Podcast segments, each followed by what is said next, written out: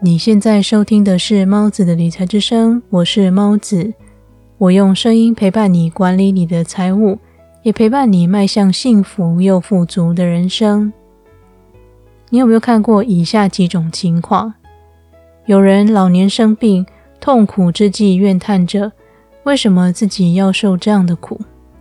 某人的小孩长大之后，造成家庭和社会巨大的问题。某人在临终之际怨叹自己这一辈子毫无作为，白白浪费了生命看大好的时光。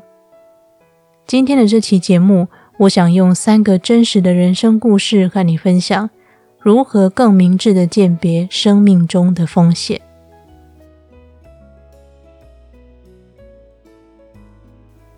我所提到的这些情况，每天都在你我生活周遭真实上演。新闻上报道的也差不多都是这样的人生故事，但是在这些悲剧发生之前，其实都是有迹可循的。只要用心观察，一定可以降低问题，甚至完全避免这些憾事发生。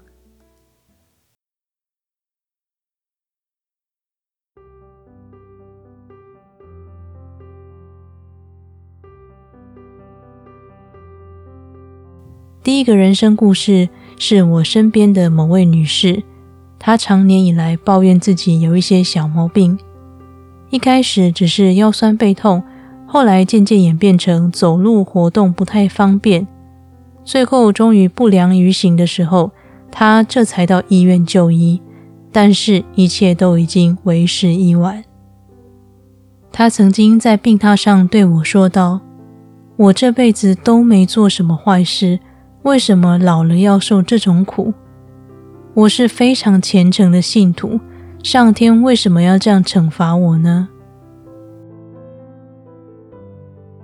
我看着他说到伤心处流下泪的时候，我在心里想着：其实如果你一开始发现身体不舒服，赶快去看医生，也许就不会恶化到现在这个地步了。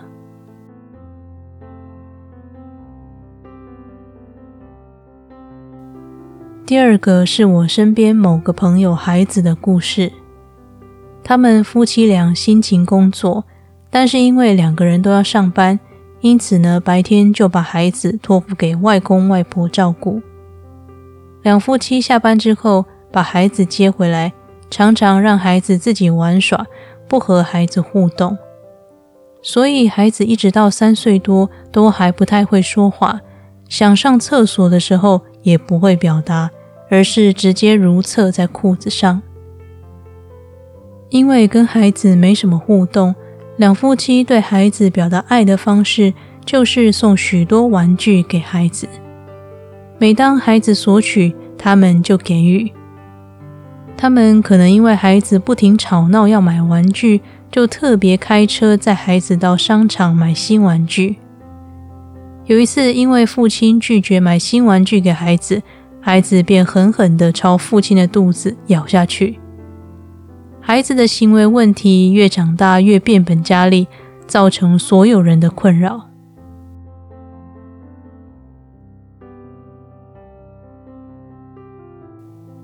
第三个故事是我身边某个朋友的爷爷。从小，妈妈对这位爷爷的教育是：我不要求你有任何成就，只要不给我带来麻烦。负责自己的生活就好。于是，这位爷爷长大之后，就如同他妈妈的期望，成为一个非常平庸的人。常年在同一间公司工作，下班回家后看电视、玩游戏，然后隔天再去上班。在他的生命中，其实有好几次可以改变命运的机会。他的妻子曾经提醒他，可以利用下班后的时间学习。建立自己的事业，不然在公司上班被解雇之后就什么也没有了。但是他的回答总是：“我上班够累了，下班后我只想休息。”或是“我想现在都已经来不及了，还想到以后那么久的事干嘛？”于是到了老年的时候，爷爷除了曾经在某间大企业上班之外，没有为自己的人生留下其他色彩。他依靠政府和公司支付的微薄退休金度过老年生活。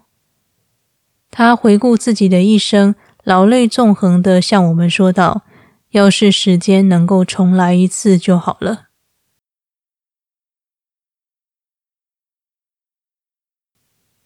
人生的风险虽然无所不在，也有很多事是我们无法控制的。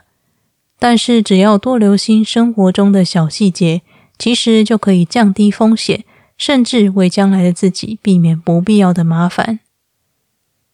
有钱人和你想的不一样的作者 T. Har Eker 说：“钱在重要的地方很重要，在不重要的地方就真的一点也不重要了。”在人生的很多方面，我们可以透过累积资产来为自己规避某部分的风险，而金钱无法规避的风险，我们就只要比平常人再细心一点，再聪明一点，试图从生活中发现那些可能有问题的蛛丝马迹，并且呢，及早着手解决，相信人生会活得更平顺、更快乐。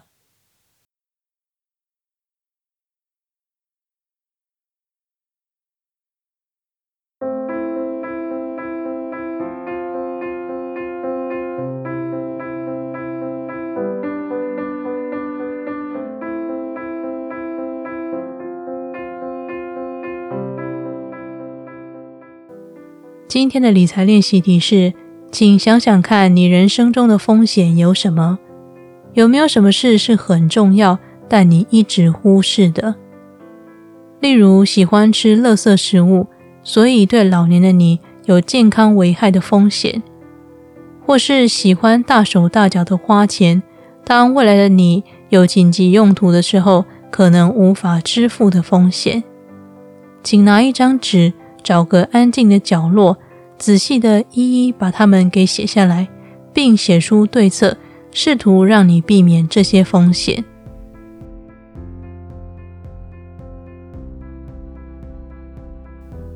今天为你分享的节目内容是：人生的风险无所不在。我用三段真实的人生故事和你分享，希望你在听完节目后。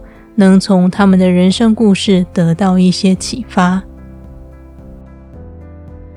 理财和追求财富的人生其实是一条漫漫长路，但是请别担心，我依然会在这里用声音陪伴你，达成你的财务目标。